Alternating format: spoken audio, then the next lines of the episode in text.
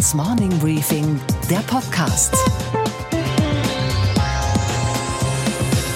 Einen schönen guten Morgen allerseits. Mein Name ist Gabor Steingart und wir starten jetzt gemeinsam in den Tag. Heute ist Mittwoch, der 5.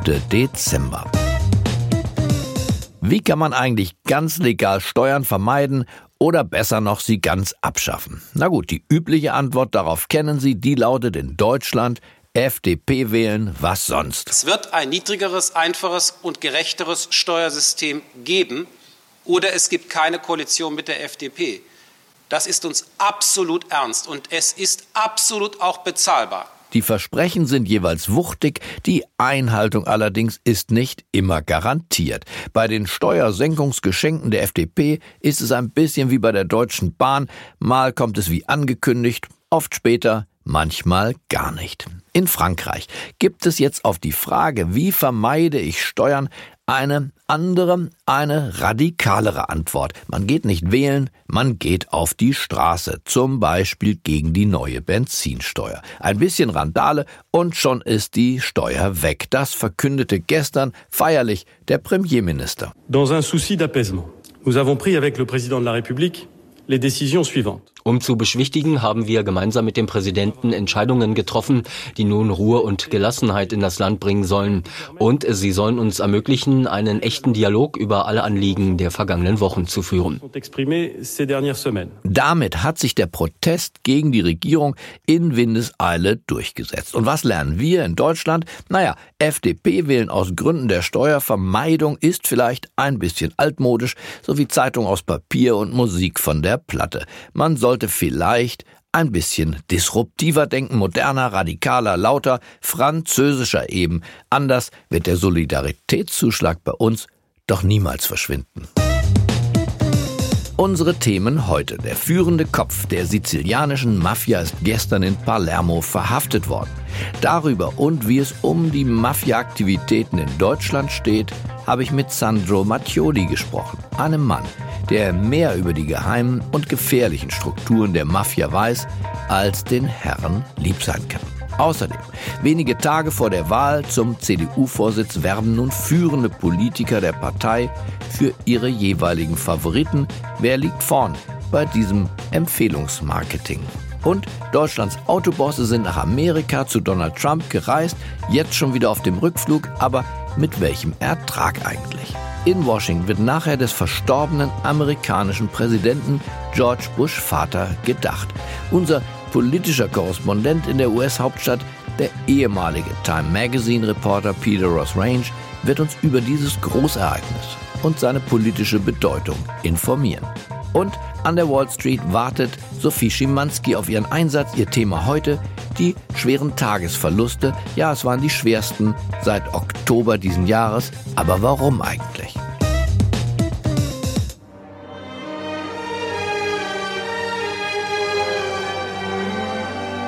Der 80-jährige Settimo Mineo aus Palermo betrieb tagsüber ein Juweliergeschäft. Ein freundlicher, weißhaariger Herr inmitten von Perlenketten und goldenen Eheringen. Doch nach Ladenschluss betätigte er sich als Mafiaboss von Palermo. Seine Spezialität Erpressung, Waffengeschäfte, Brandstiftung. Er sollte jetzt genau wegen dieser ja großartigen Erfolgsbilanz offenbar zum landesweiten Paten der Paten aufsteigen. Doch die italienische Polizei kam genau diesem Aufstieg mit ihrer Verhaftung zuvor. Mineo ist jetzt nicht mehr Pate, sondern Knastbruder. Aber was hat das für die Mafia in Italien und ihre deutsche Zweigniederlassung? Insbesondere die aus Kalabrien stammende Gruppierung namens Drangheta zu bedeuten, das wollte ich von Sandro Mattioli wissen. Er ist Mafiakenner, Buchautor und Vorsitzender des Vereins Mafia. Nein, danke, dem in Berlin, was für ein Wunder, auch viele Gastronomen angehören. Hallo, Herr Mattioli. Hallo, guten Tag, ich grüße Sie. Wir sprechen ja gleich über Sizilien und Palermo und die Verhaftung heute, aber wie, wie stark ist die Mafia in Deutschland mit all ihren Verästelungen, also Cosa Nostra oder Nangheta, die ja in Duisburg durch Morde aufgefallen sind? Wie stark sind diese Gruppierungen hier? Ich würde sagen, zwischen 4.000 und 5.000 Mafia-Mitglieder gibt es in Deutschland. Also wohlgemerkt nur der italienischen organisierten Kriminalität, so viel ist sicher. Und die Ndrangheta gilt ja hier als eine der mächtigsten äh, Mafia-Organisationen in Europa, aber auch in diesem Land. Was unterscheidet diese Organisation von den anderen, außer die Herkunft möglicherweise der Mitglieder? Die Organisationsstruktur ist eine andere.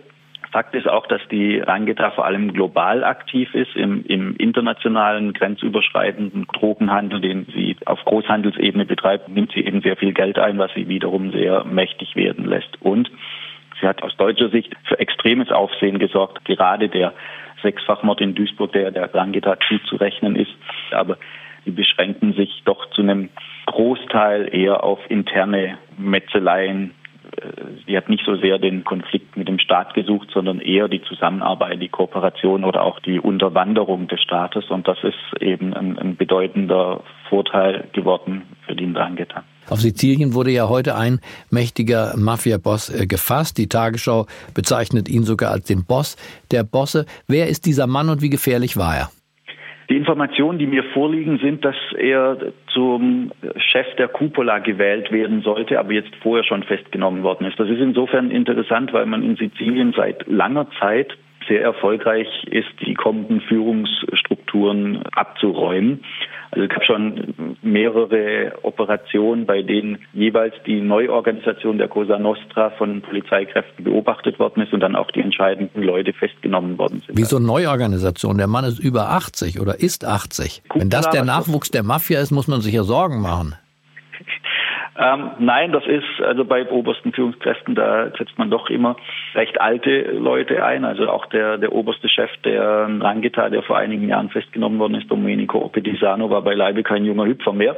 Aber festzustellen ist, dass man eben Strukturen hat, die neu bestückt werden sollen mit neuen Führungskräften. Und da gab es schon mehrere Operationen, die eben diese Neubesetzung wieder abgeräumt haben, so eben auch in diesem Fall. Also das zeigt eben, dass die sizilianische Mafia doch deutlich geschwächt ist. Ist das wirklich dann ein schwerer Schlag gegen das organisierte Verbrechen in Italien oder wachsen da sofort wie bei der Hydra neue Köpfe nach? Es ist letztlich beides. Es ist äh, wichtig, äh, gerade die, die Führung abzuräumen, aber es zeigt eben auch, dass in den Organisationen noch erheblich Kraft da ist, nämlich dass doch immer wieder recht schnell Köpfe nachwachsen.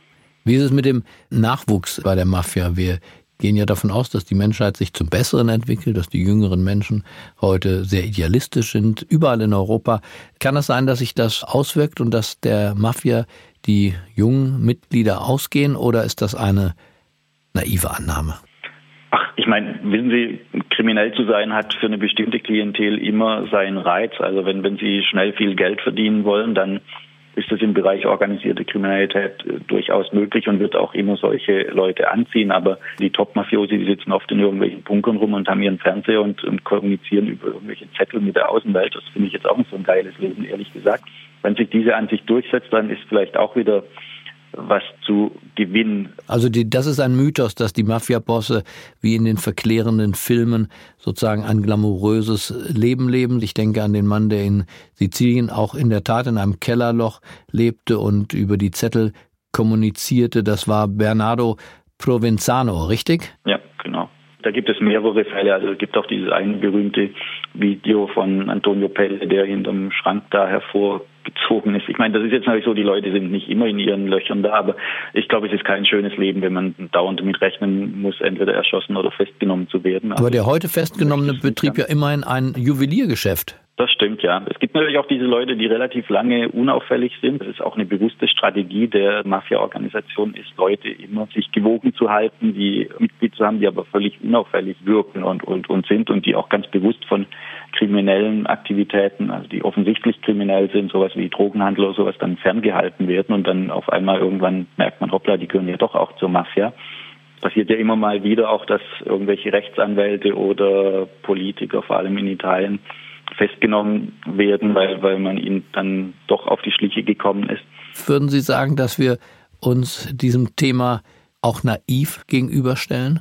Wir unterschätzen einfach völlig, was organisierte Kriminalität anstellen kann. Unterschätzt von wem eigentlich? Von der Bevölkerung, Herr Mattioli, oder auch von unseren Politikern und von den Sicherheitskräften selbst? von allen letztlich. Die Politik macht Vorgaben, was zu tun ist. Und wenn Sie eine Organisation haben wie die Drangheta, die vergleichsweise unauffällig hier wirtschaftet, dann ist da kein allzu großer politischer Druck vorhanden, an dieser Situation was zu ändern. Und es wird immer Leute geben, die ihren persönlichen Vorteil darin suchen, in, in, in, im Nachteil anderer.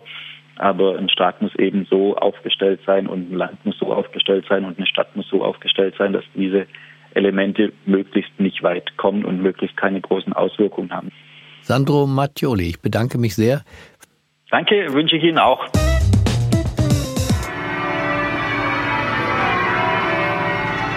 In Washington werden wir heute den Aufmarsch aller lebenden Präsidenten erleben, von Jimmy Carter, wenn er es denn schafft, George Bush Jr., Bill Clinton, Barack Obama und Donald Trump in einer feierlichen Zeremonie wird des verstorbenen George Bush Vater gedacht.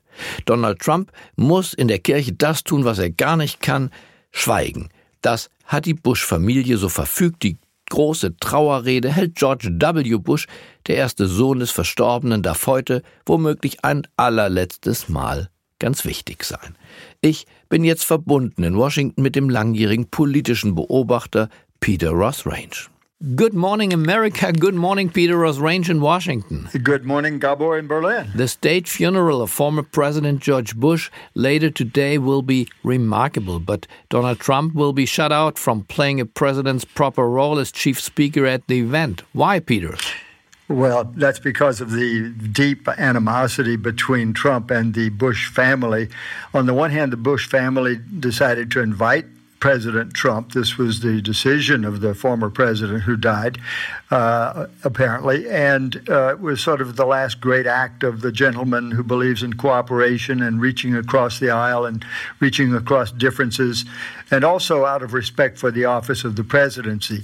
But uh, it was impossible for them to consider having a man speak whom they disregard so deeply. Uh, George Bush, who died, said that he voted for Hillary Clinton in 2016. His son said that he voted for none of the above. Um, President Trump famously uh, dis, uh, dismissed and, and disrespected uh, the other Bush son, Jeb Bush, who ran in the campaign uh, for the Republican nomination in 2016, uh, calling him a low energy candidate. He was very dismissive. So there's a deep uh, divide there, uh, and that's why Donald Trump was not invited to speak. Would you call it a clash of two eras? Uh, absolutely. Uh, you know, George Bush represented sort of the last of the old Republican approach to politics, which was to reach across the aisle and try to come up with compromise. Uh, he was a, a, great believer in uh, a, a, bipartisan approach, especially to foreign policy.